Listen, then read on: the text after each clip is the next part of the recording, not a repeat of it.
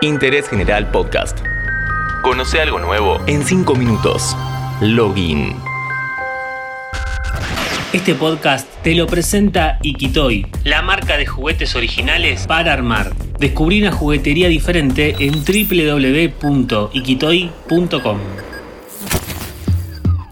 Hola, ¿cómo estás? En este episodio nos vamos a ocupar de una actividad que se viene gestando hace unos años, pero explotó en este último tiempo, los eSports. ¿Cómo nació este fenómeno y cuáles son los juegos más reconocidos? ¿Realmente es un deporte?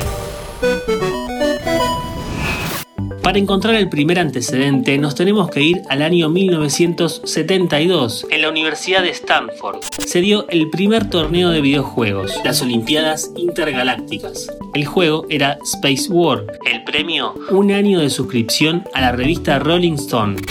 Atari en 1980 realizó su propia competencia. Esta vez fue el Campeonato Nacional de Space Invaders, en donde participaron 10.000 personas de Estados Unidos y tuvo como campeona a Rebecca Heinemann, la primera ganadora de un torneo nacional de videojuegos.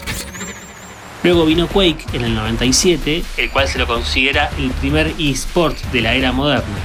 En Corea del Sur la rompía StarCraft, el juego de la empresa Blizzard. Hay que destacar que este país fue el primero en profesionalizar a los jugadores. Estos pasaron a tener estatus de atletas, tenían patrocinadores y empezaban a transmitir las partidas por TV. Existen muchos juegos que califican como esports, los de pelea, de disparos en primera persona, multijugador de arena de batalla, de estrategia en tiempo real, deportivos y multijugador masivos en línea. League of Legends, o LOL, es el rey de los esports. Se trata de una batalla 5 contra 5 o 3 contra 3, donde, además de eliminar a los oponentes, el objetivo principal es destruir la base enemiga. Dota 2. Los hardcore gamers, los jugadores que más tiempo le dedican a la actividad, sostienen que este título es como el LOL, pero con mayor dificultad en sus mecánicas. Acá ya estamos hablando de un mayor requerimiento gráfico de tu PC.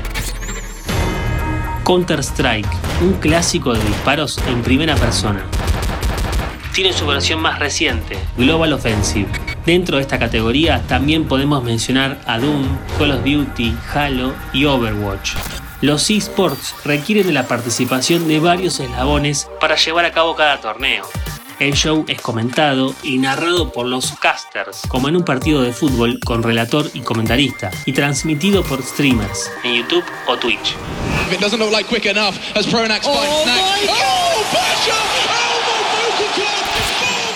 El debate sobre si es o no un deporte de a poco está llegando a una definición. Repasemos qué implica hoy formar parte de un equipo profesional de esports. En principio, podés formar parte o ser dueño de un equipo, el cual tiene que tener patrocinio, entrenadores, un psicólogo que se ocupe de la concentración de tus jugadores, nutricionista y un buen lugar para ejercitarse. El nivel de exigencia es tan alto que se necesita reunir al equipo. Así nace el concepto de Gaming House, una casa dedicada exclusivamente al entrenamiento en esports. En Argentina, Francisco Postiglione, alias Francaster, dice haber creado la primera casa gaming del país. Un departamento en Palermo, con las comodidades necesarias para llegar al máximo rendimiento. En Europa y Asia, las gaming house son verdaderas mansiones, con pileta, canchas de tenis o básquet, un lujo que solo un negocio millonario podría permitirlo. Antes de hablar de los números que mueve esta actividad, te recuerdo que este podcast lo presenta Ikitoy, la marca de juguetes originales para armar. Descubrí una juguetería diferente en www.ikitoy.com. Ladies and gentlemen, the winner of the FIFA E World Cup Grand Final is Mo.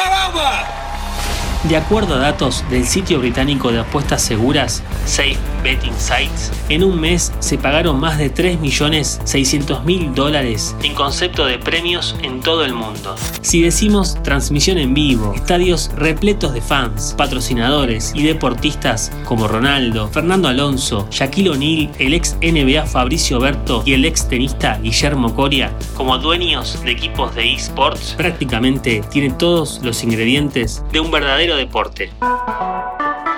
Interés General Podcast. Encontrarnos en Spotify, en Instagram y en interésgeneral.com.ar.